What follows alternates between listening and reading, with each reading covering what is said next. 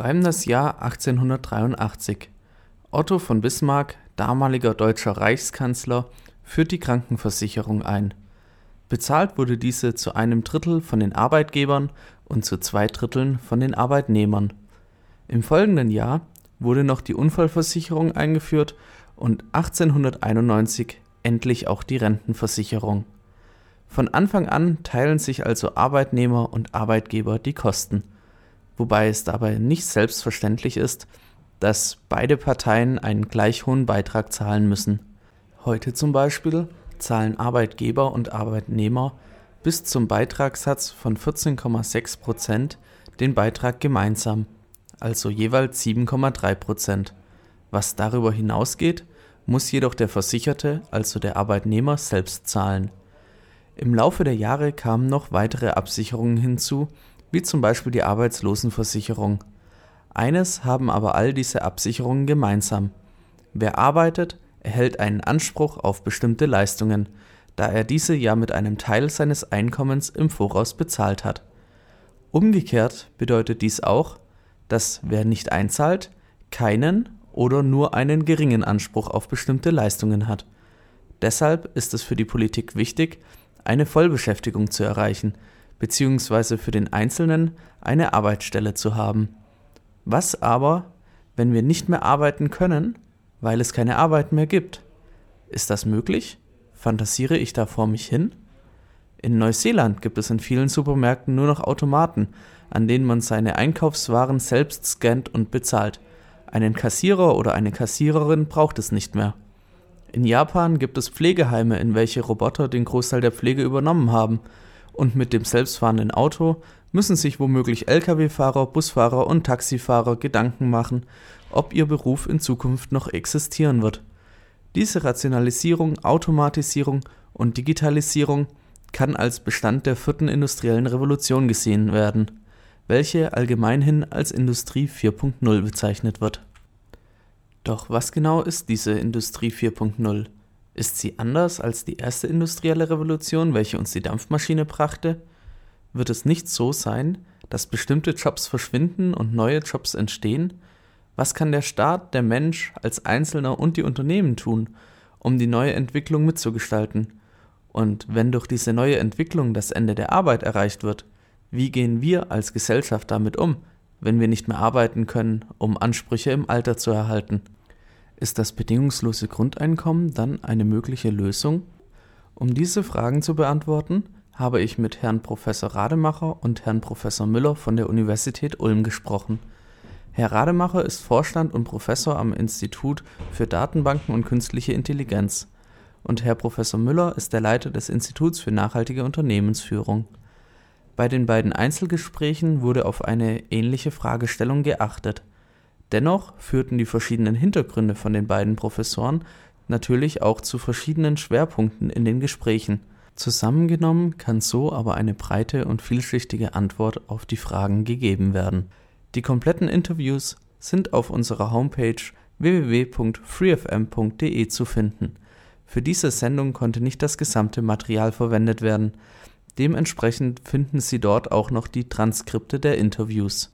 Zunächst gilt es jetzt zu klären, was genau ist unter der Industrie 4.0 zu verstehen. Herr Rademacher meint dazu, üblicherweise verbindet man damit die Vorstellung des Internet der Dinge, ein Thema, was getrieben wird äh, durch die Tatsache, dass die Chips immer preiswerter werden. Wir kommen also in absehbarer Zeit zu Hochleistungschips, die internetfähig sind und äh, die trotzdem nur im Bereich von 50 Cent, 30 Cent kosten. Damit kann man anfangen, alle möglichen technischen Installationen mit äh, solchen Chips auszustatten, zusätzlich mit Sensorik und Aktorik, was im Kern bedeutet, dass alle möglichen Dinge auf dieser Welt erstens etwas von der Welt wahrnehmen und zweitens über Internet die Information woanders hin transportieren und mit anderen kommunizieren können. Und wenn man das jetzt in großem Stil in industriellen Prozessen tut, dann ist man bei Industrie 4.0. Für Herrn Rademacher bedeutet Industrie 4.0 also unter anderem, dass in Zukunft alles mit allem kommunizieren kann. Doch was genau bedeutet das? Hierzu ein paar Beispiele. Wenn ich meine Brille verloren habe, dann kann diese Brille zum Beispiel mir eine SMS mit den GPS-Koordinaten an mein Handy schicken, woraufhin ich problemlos meine Brille wiederfinde. Mein Kühlschrank meldet meinem Account beim Online-Versandhändler automatisch, dass die Milch leer ist und bestellt diese ebenfalls direkt nach. An sich also ist das alles keine schlechte Entwicklung, oder? Aber fragen wir erstmal Herr Müller, was seine Definition der Industrie 4.0 ist. Naja, im Prinzip geht es da stark um die Digitalisierung. Es geht um die ähm, Durchdringung quasi Internet der Dinge, also um die gesamten äh, Digitalisierungsprozesse. Das kann anfangen im Prinzip von den Fertigungen, einmal in der Fertigung, Digitalisierung in der Fertigung. Das kann aber auch Digitalisierung in der Verwaltung sein. Auch da gibt es einige Studien, gerade von, aus einem Münchner Institut, was festgestellt hat, dass auch in der Verwaltung bis zu ein Drittel der Arbeitsplätze, die stark strukturierende Tätigkeiten machen, Dienstreiseabrechnungen zum Beispiel, um ein Beispiel zu nennen, durchaus im Rahmen der Digitalisierung, dann auch in Form von zunehmend künstlicher Intelligenz und so weiter, was dann mit Sicherheit auch meines Erachtens reinspielt, äh, möglicherweise ersetzt werden können. Ne? Also das hat eine breite, eine breite Anwendung. Manche sagen auch noch autonomes Fahren fast mit rein, weil natürlich die Autos auch da entsprechend äh, selbst lernen müssen und äh, natürlich auch eine breite Digitalisierung äh, und so ähm, des, äh, ja, des Autos mit voraussetzt. Also ich, ich sehe es im Prinzip als eine sehr, sehr breite, breite Entwicklung. Gut, die Industrie 4.0 fokussiert natürlich dann auf die, auf die Industrie, auf die Herstellung aber ich würde das durchaus auf eine, auf eine gesamte Bewegung, weil es tatsächlich sämtliche Bereiche des Lebens durchdringt, ähm, sehen. Nach diesen ersten beiden Definitionen kann man festhalten, dass die Gesellschaft als Ganzes betroffen sein wird. Allein wenn man das autonome Fahren mit einbezieht, kann man erkennen, dass die Industrie 4.0 uns alle irgendwie betrifft. Es betrifft einmal womöglich die Nutzer des öffentlichen Nahverkehrs, jene, die einen Pkw besitzen und natürlich jene, deren Beruf im Transportieren von Waren und dem Befördern von Menschen besteht. Aber ist das wirklich neu? Wenn wir mal zurückschauen, es gab ja schon andere industrielle Revolutionen, derzeit sprechen wir von der Industrie 4.0. Aber wie war es in der ersten industriellen Revolution? Zum Beispiel als die Nähmaschine erfunden wurde. Durch die Nähmaschine sind die meisten Schneider arbeitslos geworden. In der Landwirtschaft benötigte man ebenfalls immer weniger Arbeiter. Maschinen erleichtern uns die Arbeit und ermöglichen auch das Entstehen von neuen Jobs. So ist zum Beispiel der Beruf des Lokführers, der Beruf des Elektrikers und auch der Beruf des Taxifahrers entstanden. Wird es jetzt mit der Industrie 4.0 wieder so sein? Werden die Jobs, die wegfallen, einfach durch neue ersetzt? Wenn ja, dann ist diese neue Revolution ja nichts Besonderes, oder? Also zunächst einmal haben wir ja ein historisches Muster und das sagt, Immer mehr Aufgaben werden von Maschinen übernommen. Wir haben immer leistungsfähigere Werkzeuge. Wir bilden dann die Menschen immer besser aus und immer besser ausgebildete Menschen mit immer besseren Werkzeugen erzeugen einen immer höheren Mehrwert, weshalb unser Lebensstandard steigt in dem Umfang, wie die Automatisierung steigt. Wenn sich dieses Muster wiederholen würde, hätten wir auch kein Problem. Das heißt, wir würden jetzt noch leistungsfähigere Werkzeuge dadurch in die Welt bringen, dass die Maschinen sehr viel miteinander kommunizieren, aber auch viel über die Welt wahrnehmen und viel über die Welt weitergeben. Aber wenn dann noch besser ausgebildete Menschen gebraucht würden, damit dieses System irgendwie zum Schluss Mehrwerte erzeugt, dann würden wir erneut den Lebensstandard steigern können und wir hätten auch genügend Jobs. Also das Wesentliche, was die Situation verändern könnte, wäre, dass man den Menschen als Integrator nicht mehr braucht, wenn man diese komplexen neuen Werkzeuge in Wertschöpfung übersetzen will. Wenn man für die Herstellung von Wertschöpfung nach wie vor den Menschen brauchen würde, wäre alles wie vorher. Die entscheidende Frage ist, nähern wir uns dem Punkt, wo die immer intelligenteren vernetzten Maschinen die Wertschöpfung im letzten selber hervorbringen und wir nirgendwo mehr den Menschen brauchen. Herr Rademacher sieht hier also ein gewisses Muster. Wie ist es bei Ihnen, Herr Müller? Wird es wieder so sein, dass die alten Jobs durch neue ersetzt werden? Ja, natürlich würde es wieder so sein. Jeder strukturelle Wandel, wird, der auch durch, meistens ja durch Technik, wie Sie es gerade gesagt haben, es äh, gibt auch Organisationswandel, so ist es nicht. Ne? Also Lean Management zum Beispiel war eher ein organisationeller Aspekt, der auch viele Leute Arbeitsplätze gekostet hat, ne? schlanke Strukturen gebracht hat. Aber in dem Fall der Technik und der Technikwandel bringt immer äh, äh, den Verlust von Arbeitsplätzen und das wird diesmal auch sein. Und das heißt, schließt nicht aus, dass an anderer Stelle neue Arbeitsplätze entstehen ja, eben, es gibt immer einen Umstrukturierungsprozess und das heißt erst einmal, es fallen erstmal welche weg, neue müssen geschaffen werden. Das heißt, es gibt Gewinner und Verlierer in so einem Prozess. Es gilt also herauszufinden, erstens, ob das historische Muster durchbrochen wird.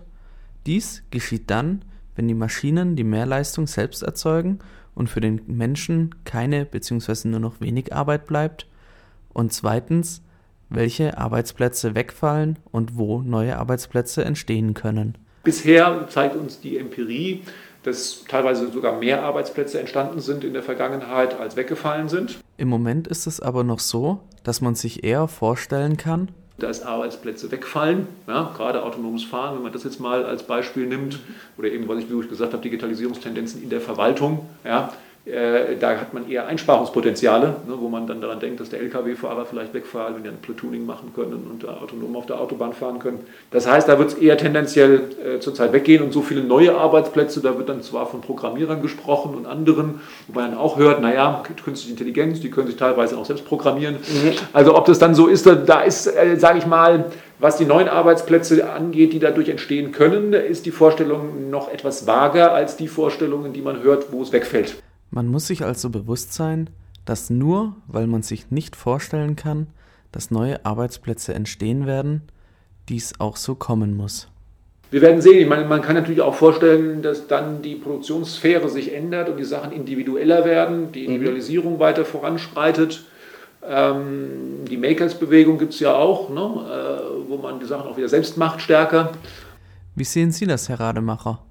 Wie viele Arbeitsplätze werden wegfallen? Und wie viele werden entstehen? Werden wir mit der Industrie 4.0 das Ende der Arbeit erleben?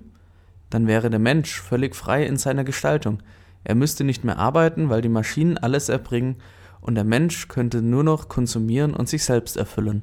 Es gibt äh, ganz andere Arbeiten, die der Mensch verrichtet, die nichts zu tun haben mit äh, Industrie 4.0 oder mit Maschinen, die miteinander kommunizieren. Mhm also wenn wir zum Beispiel mit unserem Körper unter sehr komplexen 3D-Bedingungen, beispielsweise als Dachdecker oder Handwerker, irgendwo in der Ecke eines Hauses arbeiten, dann würden wir eine Maschine brauchen, die ein Roboter sein müsste mit einem unglaublich leistungsfähigen Körper.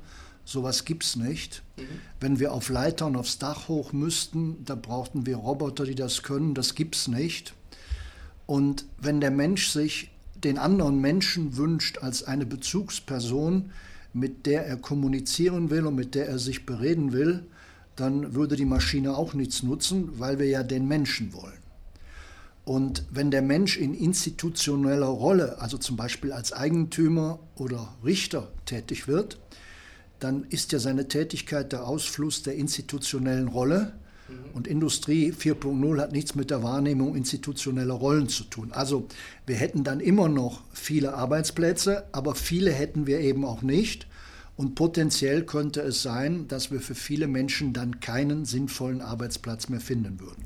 Beide Professoren sehen also ein gewisses Potenzial, dass Arbeitsplätze wegfallen. Gleichzeitig gibt es aber auch die Möglichkeit für eine Änderung der Produktionssphäre, wie es Herr Müller beschrieben hat, also dass Dinge wieder vermehrt selbst und individualisiert hergestellt werden, wodurch eben auch Arbeitsplätze entstehen können. Ebenso gibt es Arbeitsplätze, die nichts mit der Industrie 4.0 zu tun haben. Also immer dann, wenn man den Menschen bzw. den Mensch in einer institutionellen Rolle will, dann kann man laut Herrn Rademacher davon ausgehen, dass dieser Arbeitsplatz erhalten bleibt. Wie der genaue Saldo aussehen wird, also ob mehr Arbeitsplätze entstehen als wegfallen, ist noch nicht absehbar. Die Empirie hat bisher gezeigt, dass tendenziell mehr Arbeitsplätze entstehen als wegfallen. Wenn zukünftige Maschinen die Wertschöpfung erbringen, dann kann dieses Muster jedoch durchbrochen werden und bestimmte Berufe, zum Beispiel mit stark strukturierten Tätigkeiten wie in der Verwaltung, können wegfallen. Das war der erste Teil der Sondersendung bedingungsloses Grundeinkommen und Industrie 4.0. In diesem haben wir zunächst einmal definiert, was genau Industrie 4.0 bedeutet und welche Auswirkungen es haben kann. Jetzt ist erstmal eine kleine Musikpause und danach geht es weiter mit der Industrie 4.0 und dem bedingungslosen Grundeinkommen. Mein Name ist Jens Volzwinkler und meine beiden Gesprächspartner sind Herr Rademacher und Herr Müller. Beide sind Professoren an der Universität Ulm. Willkommen zurück zu unserer Sondersendung, das bedingungslose Grundeinkommen in Verbindung mit der Industrie 4.0. Im ersten Teil haben wir die vierte industrielle Revolution als eine weitere Vernetzung, Digitalisierung und Automatisierung definiert, welche dadurch zustande kommt, dass alle Dinge, zum Beispiel Kühlschränke, Uhren, Autos und Fernseher, durch internetfähige Chips vieles von der Welt um sich herum wahrnehmen und ihr Wissen mit anderen Dingen teilen. Durch diese Revolution könnten viele Arbeitsplätze wegfallen und wenn nicht genügend neue Arbeitsplätze entstehen, kann dies unser Sozialsystem, also die Rentenkassen, Krankenversicherungen und weitere belasten. Zusätzlich kommt hinzu, dass viele Menschen womöglich keine Arbeit mehr finden, weil diese zukünftig von Maschinen erledigt wird.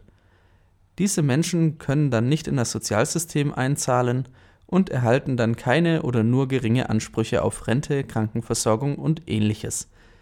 In diesem Kontext kann dann das bedingungslose Grundeinkommen ein Lösungsansatz sein. Im zweiten Teil dieser Sendung fragen wir uns, wie die Gesellschaft mit den möglichen Auswirkungen der Industrie 4.0 umgehen kann. Um diese Fragen zu beantworten und das Thema zu behandeln, habe ich mit Herrn Professor Rademacher und Herrn Professor Müller gesprochen. Beide Professoren lehren an der Universität Ulm und beide sehen das Potenzial, dass viele Arbeitsplätze durch die Industrie 4.0 wegfallen werden, aber gleichzeitig auch neue entstehen können. Das Ausmaß dessen ist aber noch nicht ganz absehbar. Herr Müller meint dazu. Wobei die Grundtendenz, dass es Arbeitsplätze kosten wird, ist klar. Wie groß die Dimension ist, das müssen wir einfach abwarten. Und wenn mhm. man, wenn man Prognosen muss man immer vorsichtig sein, gerade wenn sie so weit in die Zukunft gehen. Ne? Das sehen wir unsere Wirtschaftsforschungsinstitute schaffen nicht mal ein Jahr im Voraus oftmals die Wachstumszahlen zu ja. prognostizieren. Jetzt gehen wir hier fünf, sechs, sieben Jahre, acht Jahre, zehn Jahre in die Zukunft. Das ist mit Sicherheit äh, so ein bisschen Glaskugelleserei. Angenommen, es fallen mehr Arbeitsplätze weg, als neue entstehen. Wie kann man mit dieser Entwicklung umgehen? Im ersten Teil dieser Sendung haben wir festgestellt, dass nicht alle Arbeitsplätze mit der Industrie 4.0 zusammenhängen. Immer dann, wenn wir als Gesellschaft den Menschen als institutionelle Rolle, also als Richter, Lehrer in Schulen, in der Pflege, der Beratung oder als Psychologen haben wollen, können wir diesen Arbeitsplatz erhalten. Man könnte also sagen, dass alle, die wegen der Industrie 4.0 ihren Arbeitsplatz verlieren werden, zum Beispiel zu Lehrern umgeschult werden sollen. Wenn diese Umschulung aber nicht gelingt oder nur langfristig gelingen kann, dann haben wir erstmal kurz- und mittelfristig für viele Menschen keine Arbeit mehr. Ist da dann das bedingungslose Grundeinkommen eine mögliche Lösung? Hören wir zuerst die Antwort von Herrn Rademacher und anschließend die Antwort von Herrn Müller. Äh, Zunächst einmal ist es ja so, dass der Mensch nicht zum Arbeiten auf der Welt ist. Und dass wir die Arbeit so hoch schätzen, liegt teils natürlich in der Sinnstiftung, die aus der Arbeit kommt, für viele aber insbesondere auch aus, in den zufließenden Finanzmitteln, die Voraussetzung dafür sind, überhaupt den Lebensstandard zu realisieren. Es geht also oft um die Einkommen. Und jetzt in der Tat, wenn wir nicht mehr für einen Großteil der Bevölkerung den Lebensstandard über Einkommen sichern können, weil zu viel von Maschinen schon gemacht wird, dann ist die Überlegung, ob es andere Möglichkeiten gibt, dass den Personen das Einkommen zufließt. Und dann ist zu überlegen, was tun die Leute, wenn sie das Einkommen haben, aber sie müssen nicht irgendeiner normalen Beschäftigung nachgehen.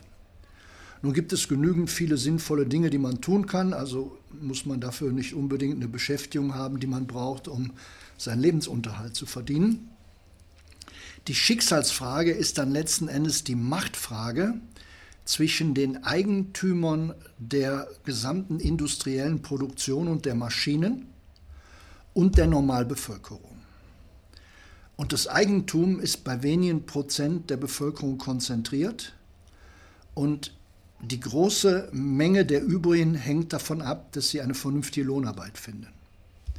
Bisher war das Verhältnis einigermaßen ausgeglichen, weil diese Eigentümer eben die Arbeitnehmer brauchten, damit sie aus ihrem Eigentum eine Wertschöpfung machen konnten. Wenn das Eigentum jetzt aus sich heraus die Wertschöpfung macht, dann braucht man nicht mehr den Deal mit den Arbeitnehmern, dann wird die Situation schwierig. In einer funktionierenden Demokratie müsste das alles kein Problem sein, denn die große Mehrheit der Menschen würde dann in dieser Demokratie Veränderung der Geldströme so durchsetzen, dass eine maschinelle Welt, die alleine die Wertschöpfung erzeugt, dann eben genügend viele Transfers abgibt, sodass alle so leben können wie bisher. Aber die Frage ist eben, ob die politischen Machtbedingungen von diesem Typ sind oder nicht. Und das wäre dann auch der Kontext, in den das bedingungslose Grundeinkommen fällt. Die Veränderung der Geldströme, also dass die Geldtransfers von den Unternehmen bzw. von den Besitzern der Unternehmen zurück zu den Arbeitnehmern fließen, bedeutet eine Besteuerung der Unternehmen. Man würde im Grunde genommen über Besteuerung gehen. Es könnte die Besteuerung der Unternehmen sein. Ich könnte mir aber auch sehr gut vorstellen, dass man äh, im Bereich der Einkommen der Spitzensegmente stärker Steuer erheben würde. Vor allen Dingen ist aus meiner Sicht der Erbschaftssteuerbereich äh, der Ort, wo dringend etwas passieren muss und dann noch dringender passieren müsste. Und natürlich kann man final, aber wirklich nur final, wenn alles andere nicht hilft, auch über Vermögenssteuer nachdenken. Auf jeden Fall würde man über politische Prozesse und Besteuerung dafür sorgen, dass ein genügendes Volumen des erzeugten Mehrwerts zur Verfügung steht, um die Gesamtbevölkerung angemessen mit Einkommen oder Transfers auszustatten. Aber hätten die Unternehmen da ein Interesse daran? Der erste Gedanke wäre, das kostet die Unternehmen Geld. Bevorzugt würden die Unternehmen also Maschinen statt Menschen einsetzen und würden dann trotzdem ihre Produkte verkaufen, ohne mehr abzugeben. Meiner Ansicht nach liegt in der Formulierung ein Fehlblick. Die Unternehmen sind gar nicht die Akteure, es sind die Eigentümer der Unternehmen. Mhm.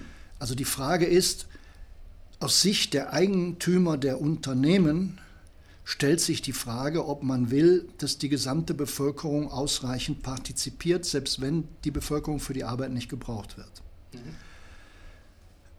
Jeder, der halbwegs Empathie hat, wird erahnen, wie viel Ärger entstehen kann, wenn ein Großteil der Bevölkerung verarmt.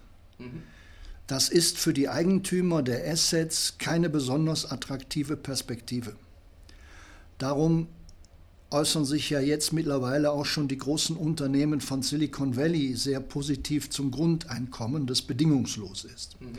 Ich mache mal eine Nebenbemerkung obwohl sie dann die Steuern nicht gerne bezahlen, aus denen wiederum diese bedingungslosen Grundeinkommen bezahlt werden müssten.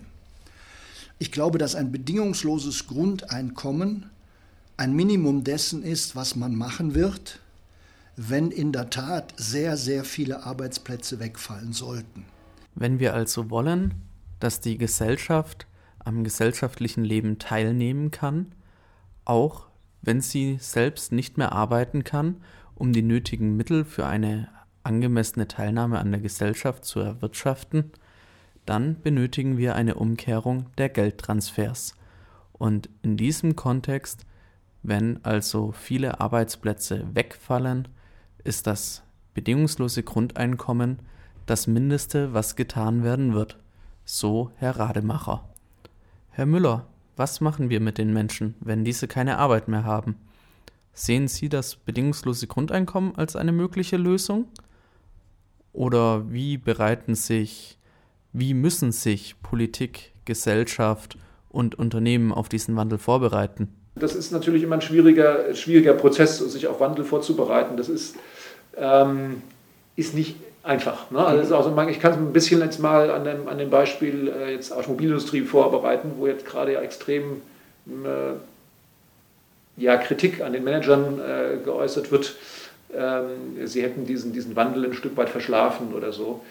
Ähm, das ist nicht trivial. Ja, wenn wir uns die, die Wirtschaftshistorie angucken, dann sehen wir sehr deutlich, dass die bei Strukturwandel immer die Innovation von außen kam. Die etablierten Unternehmen haben es selbst in den seltensten Fällen geschafft, selbst die, die Treiber von so einem Wandel zu sein. Warum auch? Ich habe ein laufendes Geschäftsmodell, ja, ich habe etwas, was ich bisher schon produziere, ja, ähm, da ist die Notwendigkeit nicht, da sind auch ganz andere Widerstände da, jetzt auf mhm. einmal einen Strukturwandel zu machen. Ne? Stellen Sie sich vor, jetzt würde VW sagen, okay, gut, Elektromobilität kommt, wir stellen jetzt auf, auf, auf äh, die, die Elektrofahrzeuge um, ja? wir brauchen aber dummerweise eben nur, was weiß ich, äh, 25 Prozent weniger, weil halt eben viele Schritte, Produktionsprozesse wegfallen. Entlassen wir mal 20.000 Leute. Mhm. Ja, da wäre das Geschrei genauso groß. Ja? Also man muss diesen Wandel eben systematisch angehen und, und sukzessive angehen. Und da geht BMW zum Beispiel den, den Weg, der klar ist, dass sie sagen, wir versuchen an einem Band beide Elektroautos wie die klassischen Autos zu fertigen. Ja, klar, wenn ein Elektroauto kommt, werden bei manchen Stationen die Leute Däumchen drehen. Aber das ist so die Idee zu sagen, okay, wir versuchen den Wandel einigermaßen zu integrieren ja, in die bestehenden Prozesse. Und deshalb ist es gar nicht so dumm, wenn man sagt, naja, der Verbrennungsmotor hat noch eine Zukunft, ja, weil desto stärker der, schneller der Wandel kommt, ja, desto stärker werden auch diese Verwerfungsprozesse sein. Ja, dann werden, äh, und das ist natürlich jetzt aus sozialer Sicht, was die Arbeitsplätze angeht, was die Leute angeht, die sich darauf vorbereiten müssen, die umgeschult werden müssen, natürlich nicht so einfach. Und das wäre genau der Punkt, äh, jetzt auf die Frage zurückzukommen. Ähm, äh, wenn wir auf so einen Strukturwandel vorzubereiten, ist die beste Vorbereitung natürlich in Weiterbildung zu investieren, die Leute darauf vorzubereiten, aufzufangen, äh, umzuschulen und, und eben da Strukturen zu schaffen, um eben ein Stück weit ähm, diesen, diesen Prozess und diesen Wandel vorzugreifen. Das heißt, dass die Leute fähig sind, sich dann andere Jobs zu suchen, sich anzupassen. Ähm, das ist das Einzige, was die Politik eigentlich im Prinzip letztendlich machen kann. Äh, und gucken, dass dieser, dieser Wandel eben irgendwie einigermaßen gestaltet wird, und zwar sozialverträglich gestaltet wird. Weil wenn er nicht sozialverträglich gestaltet wird, dann werden wir soziale Verwerfungen bekommen, die wir dann in Wahlen sehen. Und dann sind wahrscheinlich die, was weiß ich, 13 Prozent der AfD noch gering, wegen dass das dann kommt, weil die Leute mhm. dann noch mehr sich abgehängt fühlen, noch mehr alleingelassen fühlen, noch höhere Unsicherheit existiert, was dann natürlich sich wieder politisch extrem negativ auswirken kann. Also deshalb macht es durchaus auch Sinn, den, den Prozess äh, eben aktiv zu gestalten. Schon nicht zu bremsen, ja, mhm. aber eben aktiv zu gestalten. Das wäre so ein bisschen die, ich glaube, die Aufgabe, die äh, stattfinden muss, um eben hier ähm, ja, ein Stück weit die, die, diese Sache zu unterstützen. Und da kann natürlich eben auch, ich hatte vorhin die Makers-Bewegung angedeutet, da gehört zum Beispiel vielleicht dann eben auch genau dazu dieses Thema, dass ich sage, ich schaffe jetzt wieder in Stadtquartieren neue Räume, um sich selbst auszuprobieren, ja, um, um wieder ein Stück weit ähm, Sachen auch selbst zu machen. Ne? Subsidienz als Thema, ich komme aus der Nachhaltigkeit, das ist ja eh ein großes Thema. Ähm, wenn ich sage, ich verliere da vielleicht ein Stück weit an Arbeitskraft, ne, dann wäre vielleicht die Möglichkeit, zu sagen, äh, okay, äh, wie kann ich mich wieder selbst unterstützen? Ne? Oder aber auch ein anderer Punkt in dem Zusammenhang, die Frage, äh, dass man sagt, naja, wir versuchen vielleicht äh, Arbeitszeitverkürzungen zu machen. Dass wir sagen, wir haben jetzt nicht mehr die Möglichkeit, zwar die Leute jetzt Vollzeit in der, in der, in der Fabrik hier im Automobilbau zu beschäftigen, weil wir halt weniger Leute brauchen, mhm. aber dann müssen halt die ganzen Leute nur noch die Hälfte arbeiten. Ja? Vielleicht dann eben ohne vollen Lohnausgleich. Ne? Das war ja früher mit der Debatte, Arbeitszeitverkürzung nur mhm. voller Lohnausgleich. Das klappt dann vielleicht nicht mehr, ne? weil die Autos müssen ja auch verkauft werden. Das muss natürlich von der Gesamtsumme auch stimmen. Aber dass man dann halt eben auch wieder mehr Freizeit hat und diese Freizeit dann möglicherweise über solche Aspekte wie kreative andere Leistungen, die man nebenbei macht, vielleicht dann eben entsprechende Living Labs oder so irgendwie in Stadtquartieren. Passiert ja auch hier ein bisschen was in Ulm äh, im Verschwörhaus. Also dass man da dann vielleicht die Sache auf, über diese Schiene ein bisschen auffängt und dann vielleicht auch wieder mehr macht. Stichwort Subsidienz. Also solche Modelle könnte man natürlich auch anbieten von der Politik aus. Und da, das ist auch so ein bisschen diese, diese Rahmenbedingungen zu gestalten. Dann fallen die Leute nicht ganz gleich in die Arbeitslosigkeit und die einen haben den klassischen Vollzeitjob und die anderen haben gar keinen, gar keinen Job mehr, sodass man sagt, okay, wir teilen es halt äh, und verteilen dann auch ein Stück weit die, die Lasten auf alle und jeder hat sozusagen noch ein Stück weit eine, eine Basisabsicherung und ich muss dann halt gucken, wie ich darüber hinaus über andere Mechanismen positiv, kreativ arbeite, umschule mich äh, oder eben anders in der Gesellschaft einbringe. Was ich jetzt rausgehört habe, ist, dass es verschiedene Möglichkeiten gibt, mit der Industrie 4.0 umzugehen. Einmal wäre eine Arbeitszeitverkürzung ohne Lohnausgleich in Verbindung mit Weiterbildungsangeboten durch die Politik möglich oder dass die Bürger sich selbst eine Beschäftigung, zum Beispiel soziales Engagement, suchen. Die Unternehmen haben auch die Aufgabe. Ne? Ich meine, für die Unternehmen ist ja auch die Wichtigkeit, dann anders zu führen, anders zu gucken, weil sie will ja auch die guten, die wollen ja auch die guten Leute haben und das wird auch nicht trivial werden. Das heißt, auch die sind gefordert, natürlich diesen Wandel zu, zu entsprechend mhm. zu begleiten. Neben einer Neuorganisation des Lebens und dem Umgang im Beruf miteinander wurde auch noch eine Änderung der Geldströme angesprochen. Diese können in Form von Steuern erfolgen und zu einer Umverteilung führen. Diese könnten zum Beispiel ein bedingungsloses Grundeinkommen finanzieren bzw. dafür sorgen, dass alle Menschen weiterhin am gesellschaftlichen Leben teilnehmen können. Das war der zweite Teil der Sendung zum bedingungslosen Grundeinkommen in Verbindung mit der Industrie 4.0. Meine Gesprächspartner sind Herr Rademacher und Herr Müller. Beide sind Professoren an der Universität Ulm. Die gesamte Sendung gibt es auf www.freefm.de zum Nachhören. Die dazugehörigen Transkripte sind ebenfalls online verfügbar. Jetzt gibt es eine kleine Verschnaufspause und dann starten wir in den letzten Teil. In diesem kommen wir konkret auf das bedingungslose Grundeinkommen zu sprechen und hören wieder die Meinungen der beiden Professoren dazu. Bis gleich. Willkommen zurück zu unserer Sondersendung. Das bedingungslose Grundeinkommen in Verbindung mit der Industrie 4.0. Im ersten Teil haben wir die vierte industrielle Revolution als eine weitere Vernetzung, Digitalisierung und Automatisierung definiert, welche dadurch zustande kommt, dass alle Dinge, zum Beispiel Kühlschränke, Uhren, Autos und Fernseher, durch internetfähige Chips vieles von der Welt um sich herum wahrnehmen und ihr Wissen mit anderen Dingen teilen. Durch diese Revolution könnten viele Arbeitsplätze wegfallen und wenn nicht genügend neue Arbeitsplätze entstehen, kann dies unser Sozialsystem, also die Rentenkassen, Krankenversicherungen und weitere belasten. Zusätzlich kommt hinzu, dass viele Menschen womöglich keine Arbeit mehr finden, weil diese zukünftig von Maschinen erledigt wird.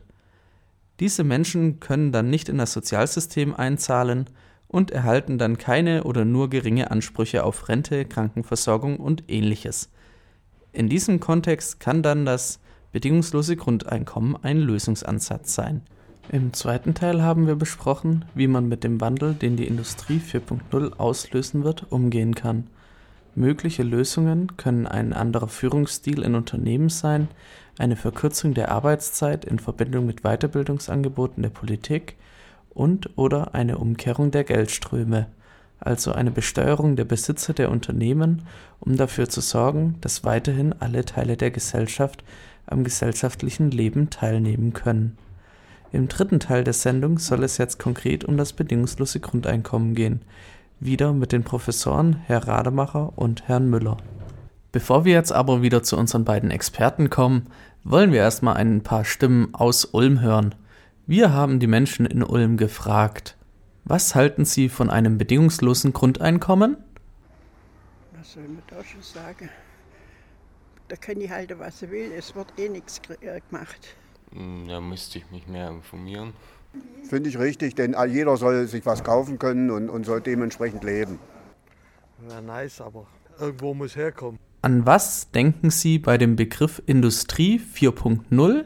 Ähm, dass halt alles automatisiert, dass die Maschinen schon vorausdenken können, was du, also zum Beispiel, was du frühstücken willst, so, mhm. halt, dass alles schon da ist, was man braucht. Nee, nee.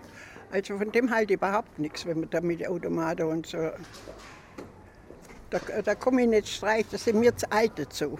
Mhm. Äh, digital, äh, dass alles digital wird und mit Robotern und so weiter gearbeitet wird. Aber ich muss sagen, dass auch dadurch viele Arbeitsplätze wegfallen.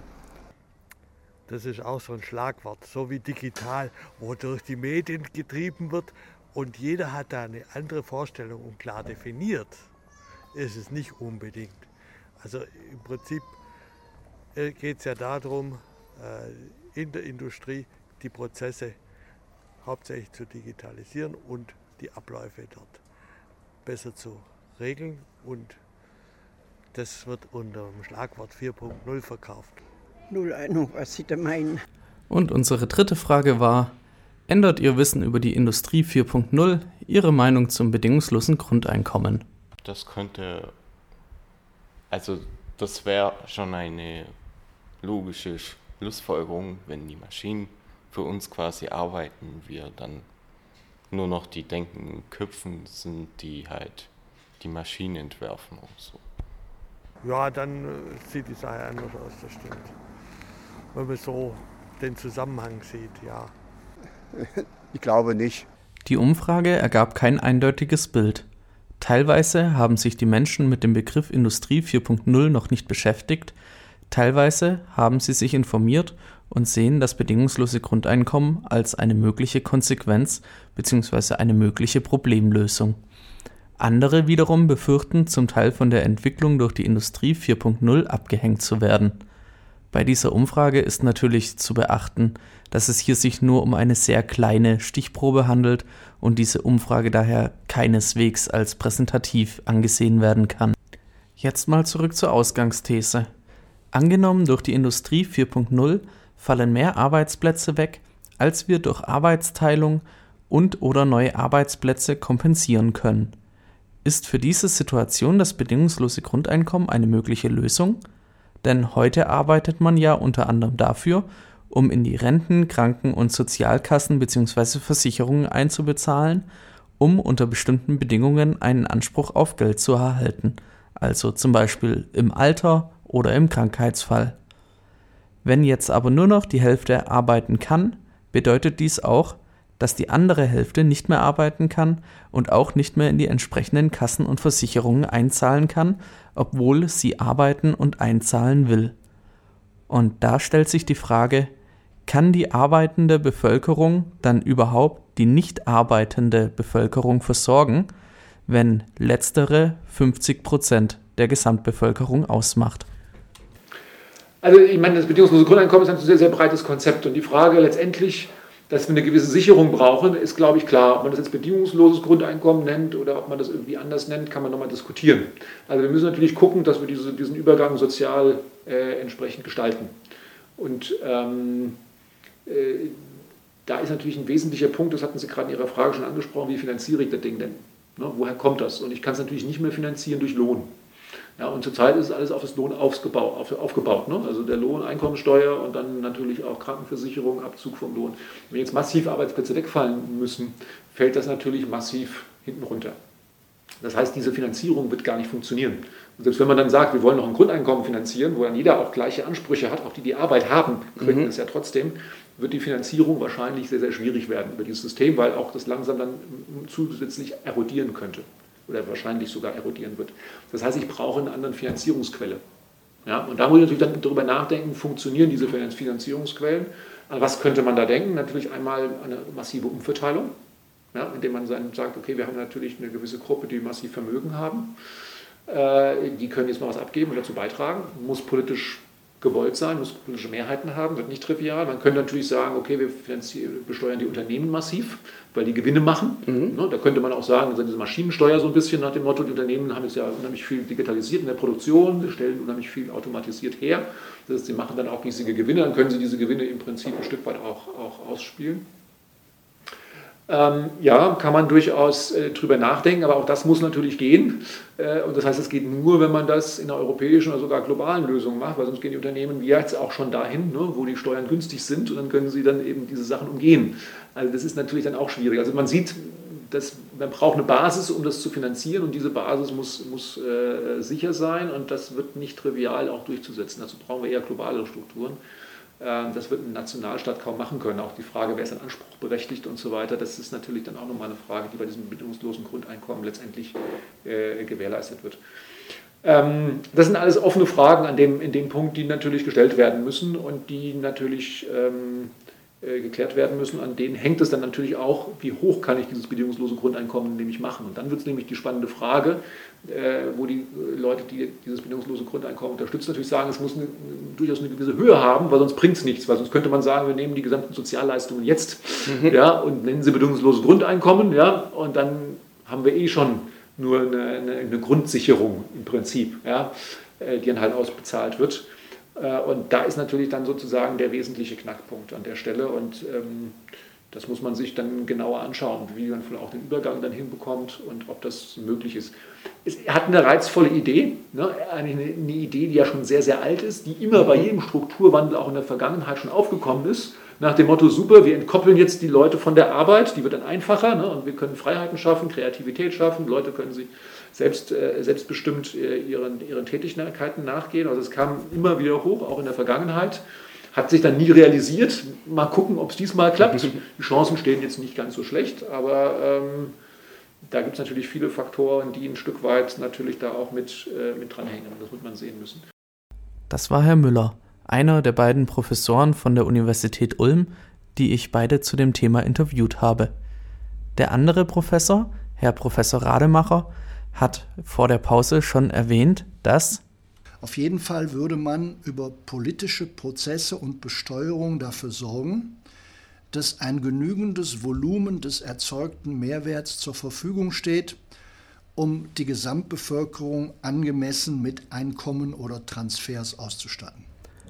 Um ein bedingungsloses Grundeinkommen zu finanzieren, benötigt man also eine globale Lösung, damit sich die Besitzer der Unternehmen einer teilweisen Umkehrung der Geldströme, also einer höheren Besteuerung, nicht entziehen können.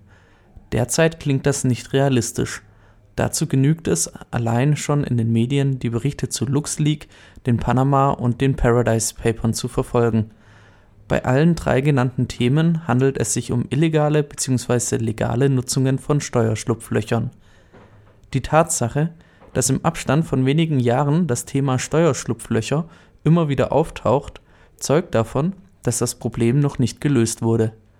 Herr Rademacher, Sie gehen davon aus, dass das bedingungslose Grundeinkommen das Mindeste ist, was man machen wird. Das heißt, Sie unterstützen die Idee eines Grundeinkommens? Ich persönlich bin aber kein Freund von bedingungslosem Grundeinkommen, weil es in der Gleichmacherei bezüglich des größten Teils der Bevölkerung die Gefahr beinhaltet, dass wir uns in Richtung einer Zweiklassengesellschaft bewegen, nämlich der großen Menge der Menschen, die auf dem niedrigen Finanzniveau von bedingungslosem Grundeinkommen eingemauert sind und einer Spitze von ein, zwei Prozent, denen die ganzen Produktivmittel gehören, also die Assets, die, die Maschinen und so weiter. Ich meine aus vielerlei Gründen, wir brauchen dann ein bedingungsloses Grundeinkommen, das gestaffelt ist nach Qualifikationen und Beiträgen, die Menschen leisten, Beiträgen, die jetzt nicht in der Arbeit selber liegen, in der, in der Lohnarbeit, sondern in gesellschaftlich wertvollem Tun. Und das muss eine Differenzierung beinhalten, auch in Richtung hoher Einkommen, wie wir sie heute auch haben, damit die Gesellschaft eine Mittelstandsgesellschaft bleibt und nicht eine Zweiklassengesellschaft wird. Äh, wir müssen insbesondere die Motivation dadurch schaffen, dass sich Menschen intellektuell hochqualifizieren. Denn wenn wir eine Menschheit würden, in der praktisch niemand mehr hochqualifiziert ist, weil es sich nicht lohnt, sich zu qualifizieren, weil man sowieso entweder Erbe ist oder das bedingungslose Grundeinkommen bekommt, dann würden wir als Gesellschaft nicht in der Lage sein, adäquat auf Herausforderungen zu reagieren, die sich sicher in der Zukunft stellen werden, auch wenn wir heute noch nicht wissen, was das für Herausforderungen sein werden. Sie würden dann später die Menschen durch soziales Engagement belohnen, also dass man zum Beispiel Gutscheine bekommt, die das bedingungslose Grundeinkommen erhöhen. Sie würden also bei einer extrinsischen Motivation durch mehr Geld bleiben, wenn ich Sie richtig verstehe. Ich halte diese extrinsische Motivation für wichtig. Es ist nicht das Einzige ähm, welcher Art die Beiträge der Leute für die Gesellschaft sind, ist im Moment offen. Das könnten auch sportliche Höchstleistungen sein, das könnten kulturelle Höchstleistungen sein. Mir ging es aber vor allen Dingen darum, dass wir eine Motivation brauchen, dass sich Menschen im jungen Alter intellektuell in Richtung Höchstleistungen auf Gehirnebene bewegen. Wir brauchen eben Leute, die Atomphysik, und Mathematik äh, und theoretische Informatik und theoretische Chemie äh, und Biomedizin in aller Tiefe verstehen. Und das heißt Jahre und Jahre und Jahre und Jahre harter intellektueller Arbeit. Wenn es dafür keinerlei materielle Belohnungen am Ende des Prozesses gibt, sehe ich eine große Gefahr, dass wir die entsprechenden Qualifikationen nicht entwickeln und die kann man später auch nicht mehr nachholen. Das heißt, dann fehlt uns einfach als Menschheit dieses intellektuelle Potenzial. Und das würde ich für sehr gefährlich halten. Wie sehen Sie das, Herr Müller? Wenn wir das bedingungslose Grundeinkommen finanzieren und umsetzen können, würde dies dann dazu führen, dass sich die Menschen nicht mehr weiterbilden, eventuell würden sich alle nur noch sozial engagieren oder die Freizeit genießen, und unsere Gesellschaft würde keine großen Denker, Mathematiker, Biologen oder Chemiker mehr hervorbringen. Es gibt ja viele intrinsisch motivierte Leute, die auch dann einfach an der Idee äh, trotzdem an der Uni sein wollen und einfach äh, aus dem Bildungserlebnis heraus was machen wollen. Also was, ich glaube, das, das, halte ich immer für ein bisschen, ähm, diese Debatte jetzt, was passiert da mit der Arbeit, ne? die, den, das, die halte ich für so ein bisschen schwierig. Also ich glaube, dass die, die in der Realität wird es nicht so sein, wie manche Leute, die das bedingungslose Grundeinkommen propagieren, dass dann alle auf einmal nur noch zu höherem streben und, und äh, wird, es wird Vielfalt geben, ne? wie es jetzt auch Vielfalt gibt. Es wird solche und solche geben, es wird Leute geben, die sagen nach wie vor tolle Aufgabe, ich brauche Herausforderungen, ich muss meinem Leben Inhalt geben, nach wie vor. Es wird aber auch die Leute geben, die lieber auf der Couch liegen. Ähm, da wird es einfach eine gewisse, eine gewisse Bandbreite geben und ich bin da weder besonders optimistisch noch pessimistisch dass wir da dann gewisse Herausforderungen dann nicht mehr meistern können oder leisten können. Abschließend lässt sich sagen, dass vieles noch unklar ist. Klar ist, es gibt ein historisches Muster, welches besagt, dass immer mehr Arbeit durch Maschinen erledigt wird und wir Menschen durch bessere Ausbildung mit Hilfe der Maschinen noch mehr Wertschöpfung erzeugen können. Braucht es den Menschen als Integrator, also als Bediener der Maschine nicht mehr, dann kann dieses Muster durchbrochen werden und Arbeitsplätze fallen weg, da alle weitere Wertschöpfung zukünftig von der Maschine erzeugt wird. Die Besitzer der Unternehmen benötigen dann den Menschen nicht mehr und dieser müsste schauen, wo er bleibt.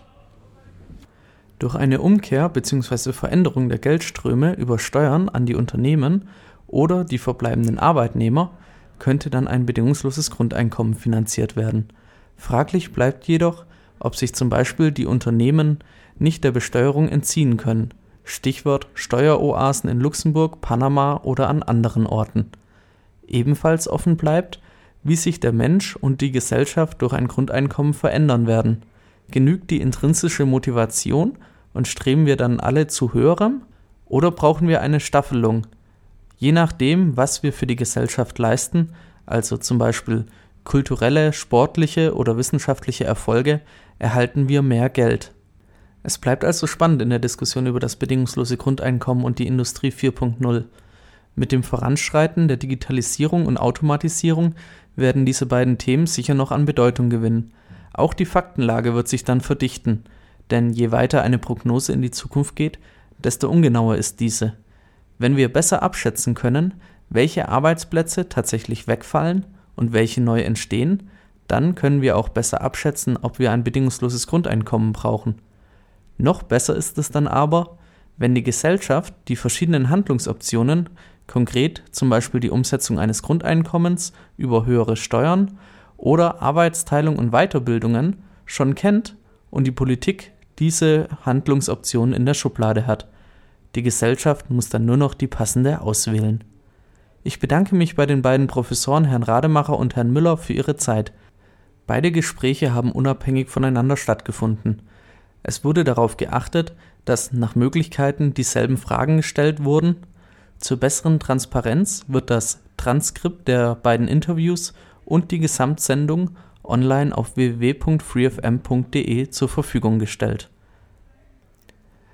Das war meine Sondersendung zum bedingungslosen Grundeinkommen in der Verbindung mit der Industrie 4.0. Ich hoffe, ich konnte einige Dinge aufklären und den ein oder anderen Denkanstoß geben. Mein Name ist Jens Volzwinkler und hiermit verabschiede ich mich. Free FM.